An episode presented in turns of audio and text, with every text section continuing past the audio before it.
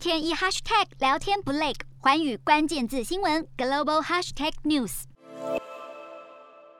全球受到新冠疫情的影响，其实为了要避免人与人之间直接的接触，所以外送平台就成了新兴的热门行业。就算现在到了后疫情时代，其实交易量也还是不断的上升。美国餐饮外送一哥，也就是 DoorDash，就占了美国餐饮外送销售额就高达了百分之五十八，而且交易数还是不断的创新高。那么 DoorDash 在礼拜三的时候就公布应用程式上一季的订餐数是创下了新高，用户去年的第四。四季呢，他们下单数是达到了三点六九亿笔，而且他们这样子订单的金额也增加了百分之三十六，达到了一百一十二亿美元，所以这个是远远高过于华尔街他们当时预估的一百零六亿美元，而且甚至呢比前一年还要大增了百分之三十五。不过基于这个美国餐饮市场是不断的成长，以及对一些新类别啊以及国际市场的投资，其实 DoorDash 他们就预测了他们本季订单的总价值是有望可以达到一百。一十四亿到一百一十八亿美元之间。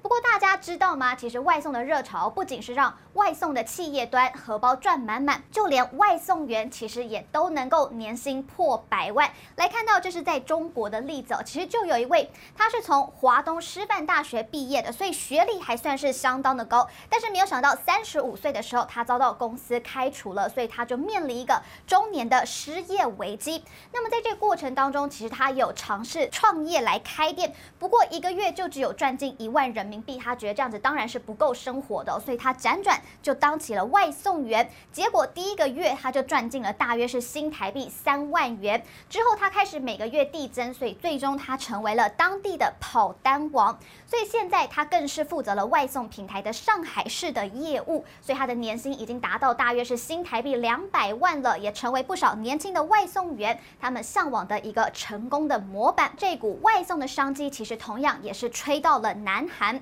那么由于疫情啊转变形态了，其实人力成本也是越来越高，所以南韩他们就计划从二零二三年起，他们要允许外送机器人上路。现在其实还在测试的阶段当中。那么是由他们送餐或是送一些其他的物品。那么包含南韩最大的美食外送平台 Woowa Brothers 呢，从二零二零年开始，其实他们就有在试行用机器人来送餐这样的一个方式。那么另一家呢是。连锁的便利商店其实是从去年的十一月开始就已经在测试这样子的机器人。那么首尔当局当然就寄望说，国内这样子研发的这类机器人未来是能够出口到其他国家来使用的。那么目前其实多家的南韩制造业的巨擘都是有投入送货机器人这样的一个研发。那么其中刚刚提到这个 Wooa Brothers 呢，他们派出的外送机器人，目前它的身高大约是七十公分左右，而且它是以每小时五到六公里的速度来送餐，那么机器人其实它遇到红灯的时候，它会自动停住，而且还能够避开行人以及障碍物。